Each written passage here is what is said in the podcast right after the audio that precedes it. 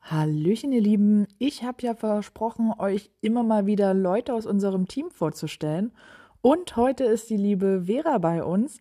Hallo Vera, erzähl doch mal, was genau sind deine Aufgaben bei uns im Team und wie bist du eigentlich zum Geocachen gekommen? Hallo, ich bin die Vera und mache hier beim Geheimpunkt die gesamte Buchhaltung ja, für den Geheimpunkt und auch die Cacherreisen. Ich finde die Arbeit total spannend und abwechslungsreich, weil sie doch auch sehr vielfältige Themen beinhaltet. Zum Geocachen sind wir 2008 gekommen und zwar durch einen Bekannten.